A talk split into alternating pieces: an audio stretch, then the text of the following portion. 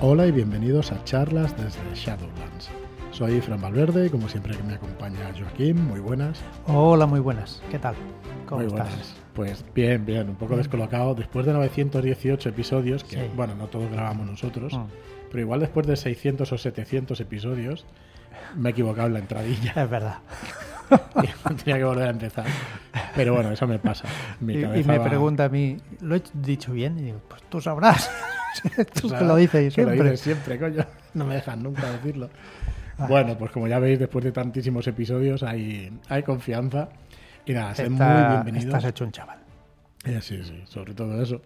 Sed muy bienvenidos y bienvenidas a este programa, pues eso, número 918, donde vamos a estar con el tercer programa sobre el sistema de estirpe de Danich, el DRS, el documento de referencia del sistema, que Esculapio Cero, que Enrique Camino liberó hace unas semanas y el cual vamos a utilizar en alguno de nuestros futuros juegos. Y por lo cual, pues queremos darle toda la promoción posible y queremos mm, que tenga, el, bueno, que, que se pueda aprender de una manera fácil y de una manera rápida.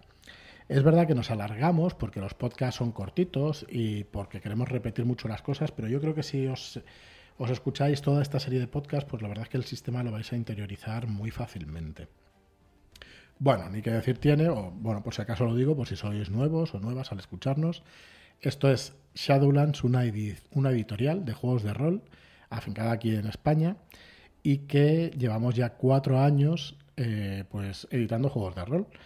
Y bueno, pues mm, hacemos estos podcasts pues para generar afición, para que, para que todo el mundo sepa pues que se puede jugar a rol de una manera fácil y rápida, porque es así. Os venís a nuestro canal de Telegram, a charlas desde Shadowlands. Hay más de 1.200 personas ya y mm, se ofrecen partidas diariamente, prácticamente a diario. Sí, y ya no vale la excusa, es que no tengo tiempo, porque el tiempo se saca jugando online. Sí. Bueno, hay una cosa que hace mucho tiempo te- que te das cuenta, yo creo que te das cuenta con la edad, que es, es que no tengo tiempo. Bueno, porque tienes otras preferencias o otras cosas que quieres hacer. No tiene absolutamente nada de malo, pero cuando tú ordenas tu vida, por ejemplo, no tengo tiempo de hacer deporte, bueno, porque hay otras cosas que claro, te parecen más prefieres. importantes.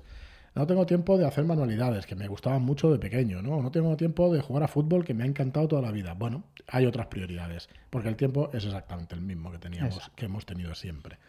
Entonces, yo entiendo perfectamente esas cosas, pero de verdad, si tenéis la inquietud y queréis pasarlo bien, queréis jugar, pues acercaos, que la verdad es que se está aquí muy a gusto en el chat. Eh, solemos estar muy encima ¿no? de, de las conversaciones, de todo, por afición y también pues porque queremos generar un, un clima lo más sano posible en el grupo. Sí. También tenemos un canal de Discord donde pues, allí se ofertan partidas.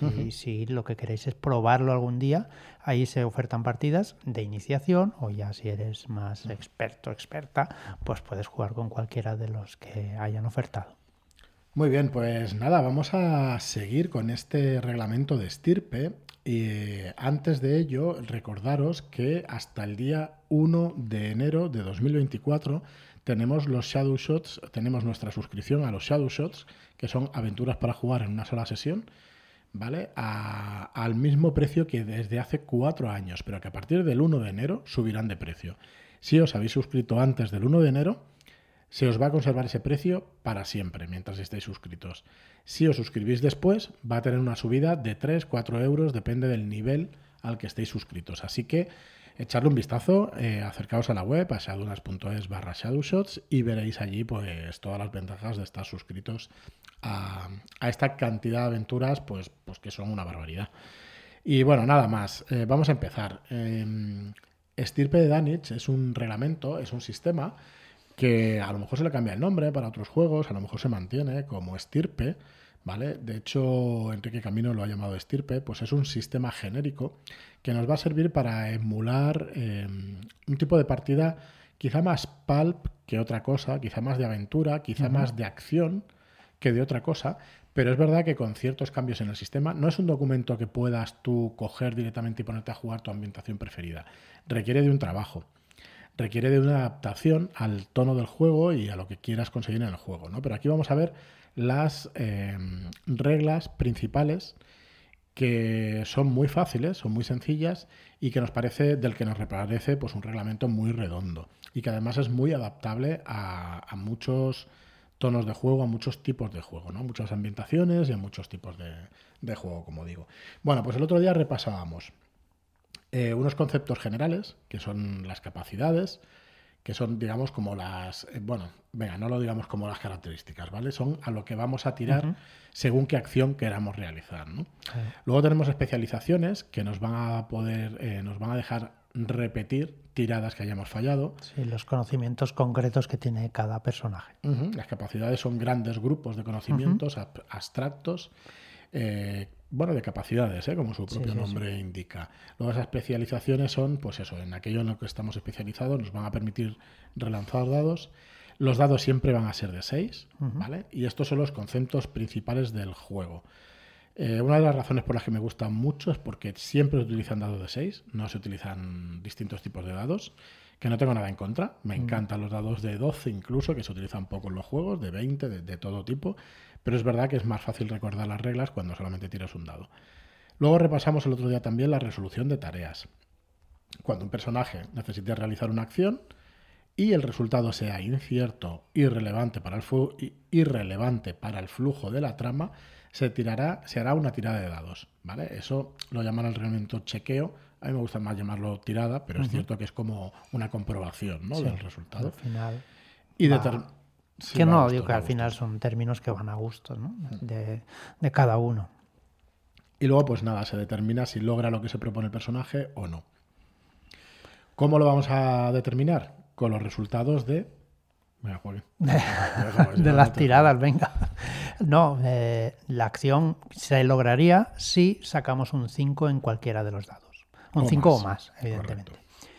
Cada 5 que saquemos y 6 que saquemos es un éxito. ¿Vale? Un 5 es un éxito y el 6 son dos éxitos. O sea, es un éxito como tal, pero además pues te añadiría uno.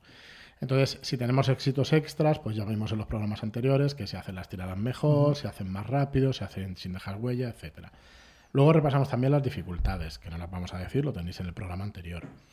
Y unas tareas extendidas, tareas encadenadas y nos quedamos en ese punto, ¿no? O sea, las tareas extendidas son las que nos van a llevar más turnos.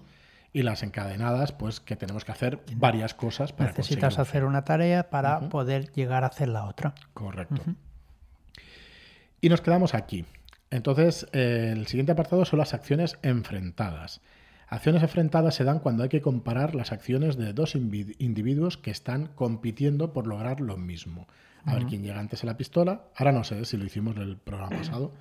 Eh, porque ya no lo recuerdo, lo he leído varias veces y no lo recuerdo. Pero bueno, es, es cortito, ¿vale? Es determinar quién hace algo antes que el otro, quién llega antes a la pistola, a la pistola, quién se queda con el ídolo que ambos han agarrado a la vez, quién reprograma antes, ¿vale? Y todo lo que queráis como acción enfrentada. Esto no tiene por qué ser un personaje jugador con uno, con uno que, no, que no sea jugador. Pueden ser dos personajes jugadores a la vez. Si al final nos ponéis de acuerdo en quién hace qué antes, claro. pues bueno, es una buena manera de determinarlo, ¿no?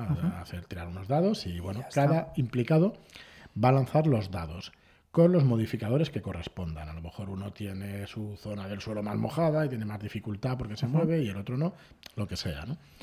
Quien logre mayor cantidad de éxitos extras gana el duelo.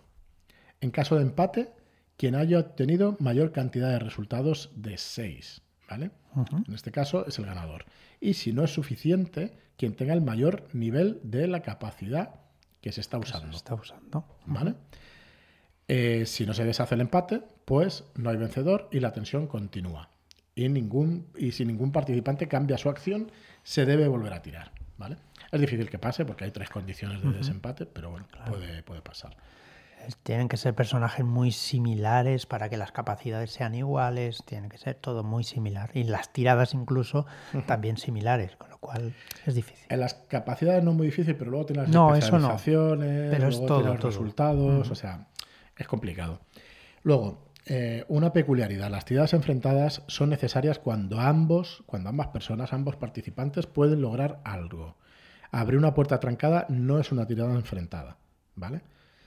pues si la puerta gana, no hace nada, no se está resistiendo activamente a ser abierta, ¿vale? No tiene la puerta y nosotros, ¿vale? Mm.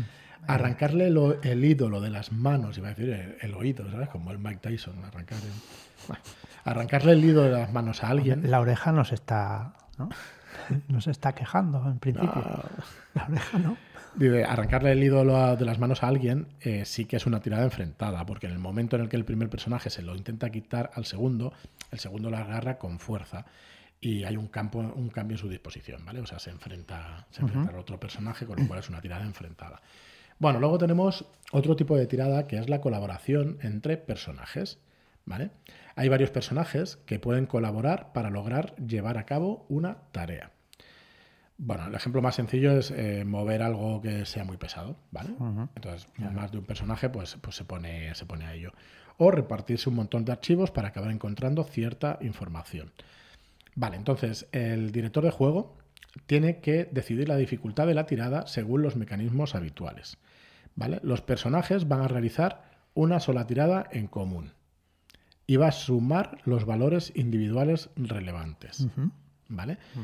Supongamos que tiran tres personajes, vamos a poner el ejemplo que nos pone aquí Scu, tres personajes deciden empujar juntos para abrir una puerta de una cámara acorazada. El tamaño y el peso de la, de la, puerta hacen que se añada una dificultad, un modificador, mejor dicho, de cuatro dados negativos. ¿vale? Entonces los, los, jugadores van a tirar por físico.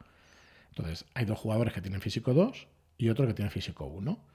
Entonces vamos a sumar 2 más 2 más 1 son 5 dados menos 4 por el modificador, quedará en tirar un dado. ¿Vale? Y luego ya queda a discreción de los jugadores pelear si hay quien lo lanza. Sí. ¿Vale? Entonces, si hay algún personaje que tenga alguna especialización relevante, puede volver a lanzar tantos dados de la tirada como tenga la capacidad en uso. ¿Vale? Em, si varias personas poseen especializaciones relevantes, eh, hay que tener en cuenta que cada dado solo se puede volver a tirar una vez. ¿vale? Así que si tenemos 5 menos 4 por el modificador, esa cámara corazada, solo podrías, eh, si estás especializado en alterofilia, por ejemplo, el levantamiento de pesos, puedes repetir un dado, que es el que tienes para tirar, O sea, que vas a tirar una vez y luego otra vez. Si sacas un 5 o un 6 en la primera tirada, conseguido. Si sacas un 5 o un 6 en la segunda tirada, pues lo consigues. Y si no, pues no. Pues ¿Vale? Eh, y luego tenemos un apartado que es muy interesante y yo creo que, bueno, vamos súper bien de tiempo, pero yo creo que lo vamos a dejar aquí, porque luego viene ya la explicación de las capacidades y de las especializaciones. Y hay un apartado muy importante porque es un poco de filosofía de juego, que hay escuelas o hay gente que dice que se ha utilizado siempre, hay gente que no lo ha utilizado, hay un poco de controversia, pero sinceramente, cada mesa es un mundo, pero el reglamento de juego a mí me parece muy bien que contemple algo así. Eh, son los efectos de fallar una tirada. Hay una cosa que yo también abrazo por completo, que es el director de juego nunca debería pedir una tirada que no quiera que los personajes fallen. Claro. Eso es una. Es que es, que es lógico. Sí, es que es lógico. Al final, si te vas a dejar esa, esa pista eh, en mitad de la aventura que es necesaria para que puedan acabar la aventura, pues mejor no hagas tirar por esa pista que la encuentren de una forma mm, interesante y ya está. Correcto. Si tú quieres que fallen y parte de la diversión de la aventura es que el bicho no sepas cómo cargártelo y lo descubras por casualidad o por lo que sea, pues oye, es tu partida, es tu mesa, es tu diversión. Pero realmente eh, nosotros abogamos porque el director de juego nunca debería pedir una tirada que no quiera que los personajes fallen. ¿Por qué? Pues porque es aburrido, porque que te pillen en un asalto, es el ejemplo que pone aquí Enrique Camino, el que te pillen en un asalto en una comisaría y el que te lleven a la cárcel, pues vale, no complica la trama, lo que hace es aburrirte porque te tiras ahí una hora intentando salir de la cárcel o convencer a no sé quién. Entonces, a lo mejor sí que haces tirar y te pillan y te vas a la cárcel y a lo mejor tu colega es el fiscal del distrito, tienes que convencerlo, o sea, hay casos en los que sí, pero siempre tiene que ser, creo que potestad el director de juego que, pase eso. Entonces, ¿qué, vamos a hacer? ¿no? Si, al, si fallar la tirada no compromete a la trama ni el avance de los PJs, ¿vale? El efecto del fallo es que el personaje no logra lo que estaba intentando, ¿vale? Entonces, esta resolución sí se puede hacer. Esto contradice lo que decíamos antes, pero ¿en qué caso podemos hacer esto?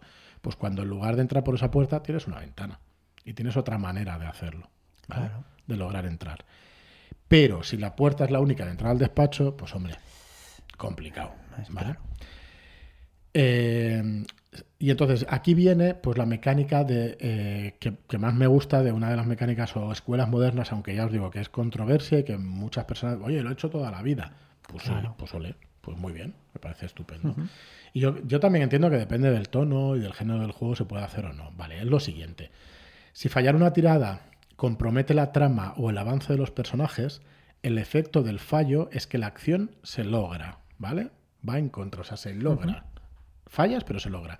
Pero aparece una consecuencia negativa que puede ponerles en problemas más adelante. Sí, por ejemplo, entran, consiguen abrir esa puerta que estaba cerrada, pero de repente suenan unas sirenas. Viene un guardia. Y te da, te da un tiempo limitado para inspeccionar la habitación. O sea que. Correcto, te dejar las ganzúas, cualquier cosa. Este es el ejemplo clásico que siempre se pone, pero bueno, pensad en, en que, que, sean éxitos con consecuencias, ¿vale? Que es una de las bases, digamos, o de las filosofías que se, que se asumen del PBTA, pero que realmente pues está aquí en Estirpe, como veis, y puede estar en muchísimos otros juegos. Creo que la llamada también está. También hay un apartado en la séptima edición. ¿eh? Entonces, hay cosas que quizá por filosofía, quizá por tiros pegados de la gente que escribía, ¿no? de los jugadores, se presuponían o no se ponían, ¿no? Para mí es un debate estéril. ¿Te gusta la regla? Utilízala. no te hace avanzar la trama, es aburrido, pues no la utilices. ¿O gusta aburriros en mesa? Pues joder, ¿por quién somos nosotros para decir nada, no? Porque se aburra quien quiera. Vale, pero bueno, eh, a mí me parece muy bien que se pongan los manuales, en los manuales modernos sobre todo. Los anteriores pues, ya están hechos, no tienen más historia, ¿no? Y efectivamente, pues el efecto de fallar una tirada es que lo vas a lograr, pero con sus consecuencias. ¿Puede ser que no lo logres? Sí, puede ser que no lo logres porque haya otras maneras de entrar. Claro. Pues ya está, no hay ningún problema. Entonces, tampoco soy yo de la escuela de que siempre tenga que haber una consecuencia para un fallo. Porque a mí, en mi opinión, puede agotar al máster, puede agotar a los jugadores. Entonces, bueno, eh, en general mola mucho. Pero ostras, eh, claro, es que tampoco. En todas las situaciones. Pues, imagínate que tú te estás esperando la consecuencia, pero en realidad no la hay. Y entran y estás como con el hmm. miedito en el cuerpo pensando, ¿qué, qué nos va a sacar por aquí o por allá? Y realmente es, es, la tensión esa que, que, se genera, pero nada más. Bueno, opiniones son bienvenidas, el debate es súper bienvenido en charlas de The Shadowlands, en nuestro grupo de Telegram, así que eh, dejadnos, yo sé que es un tema recurrente, no estamos descubriendo la rueda, pero nos, nos, gusta que haya debates que, que no haya enroques, eso sí, en el grupo, ¿no? Pero que debates haya, que se aporte. Cuando se han dejado claras las, las posturas, chicos, pues ya igual es momento de dejar el debate, ¿vale? Pero bueno, eso, para eso estamos los administradores y yo soy el primero que me he calentado en más de una ocasión, así que no hay mucho más que decir. Nada más, vamos a dejarlo aquí. En el próximo programa hablaremos de las capacidades en detalle, ¿vale? De, de estas interacción, análisis, técnica, erudición y físico. ¿Vale? Estas categorías amplias antes de entrar en el combate y de las especializaciones, ¿vale? son muy interesantes. La verdad es que es muy interesante este sistema por esta atracción de capacidades eh, y especialidades. Así que nada más, muchísimas gracias a todos y hasta el próximo programa. Muchas gracias y hasta la próxima.